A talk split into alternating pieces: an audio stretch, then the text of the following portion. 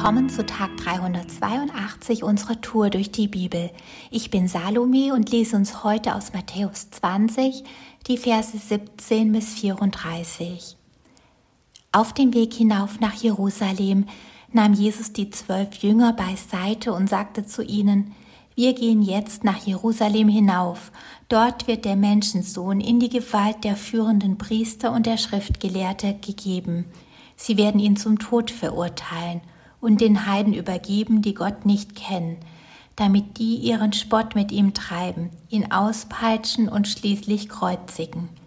Doch drei Tage danach wird er auferstehen. Da kam die Frau des Zebedäus mit ihren Söhnen zu Jesus und warf sich vor ihm nieder. Sie wollte ihn um etwas bitten.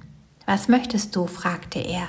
Sie antwortete ihm, Erlaube doch, dass meine beiden Söhne in deinem Reich neben dir sitzen, der eine an deiner rechten Seite und der andere an deiner linken Seite. Jesus entgegnete, Ihr wisst nicht, um was ihr da bittet. Könnt ihr den bitteren Kelch trinken, den ich trinken werde? Das können wir, erklärten sie. Da sagte Jesus zu ihnen, Meinen Kelch werdet ihr zwar auch trinken, aber darüber zu verfügen, wer an meiner rechten und an meiner linken Seite sitzen wird, das steht nicht mir zu.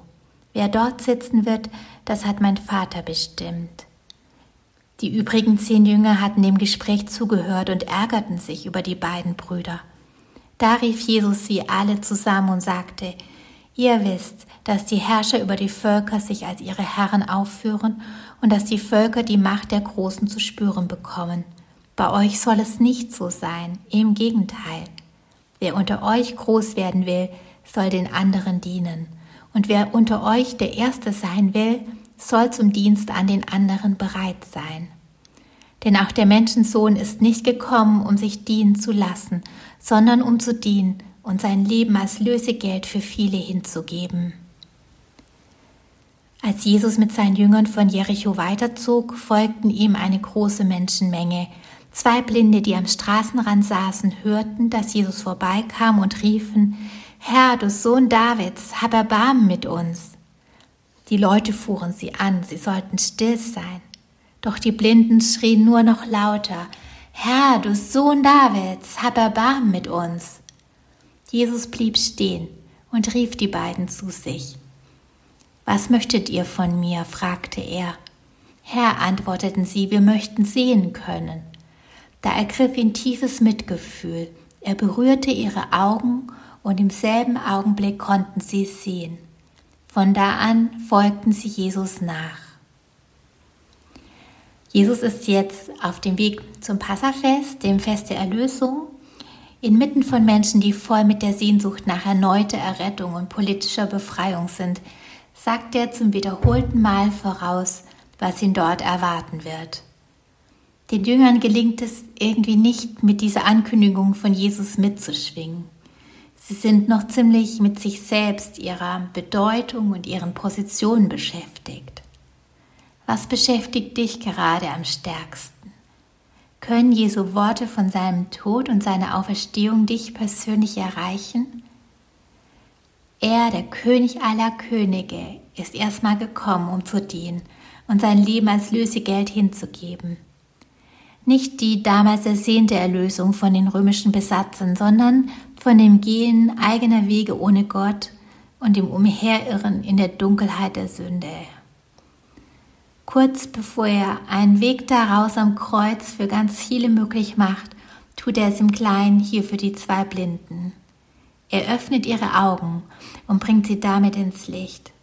Er, der große Gott, will mit tiefem Mitgefühl Herzensaugen öffnen dass Menschen ihn sehen. Blinden die Augen zu öffnen, ist eines der beweisenden Kennzeichen, dass Jesus der Messias ist, zum Beispiel vorausgesagt in Jesaja 35, Vers 5. Die zwei Blinden hier haben was von Jesus gehört und rufen nach ihm, egal was die Leute denken und sagen. Sie verstehen irgendwie jetzt oder vielleicht nie, Willst du heute die Gelegenheit wahrnehmen und zu Jesus beten?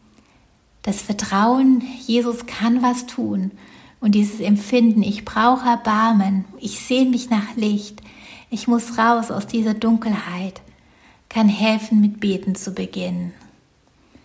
Und wenn du dich auch so leicht ablenken lässt wie ich manchmal, sei ermutigt, ruf heute einfach mal lauter, lauter als alles, was dich abhalten und stören will. Lass ihn dich berühren, dir die Herzensaugen öffnen und Licht in deine Seele und in dein Leben bringen. Und wenn du Jesus siehst, geh ihm einfach wie die zwei aus der Geschichte weiter nach. Es ist die einzig logische Reaktion. In Johannes 8, Vers 12 sagt Jesus, ich bin das Licht der Welt. Wer mir nachfolgt, wird nicht in der Finsternis umherirren, sondern wird das Licht des Lebens haben. Jesus hörte, blieb stehen, ließ sich unterbrechen, obwohl er wirklich Wichtiges vorhatte, nämlich im wahrsten Sinne des Wortes die Welt zu retten. Indem er im Vorübergehen Menschen und Nöte wahrnimmt und mit echter praktischer Barmherzigkeit begegnet, gibt er Nochmal so ein Beispiel von dienender Leiterschaft, von dem, was er in Vers 27 sagte.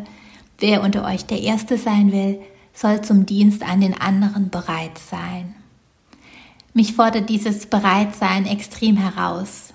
Mir ist klar, ich bin nicht da, um mein Programm durchzuziehen, sondern mich unterbrechen zu lassen, um Gottes Willen zu sehen und zu tun.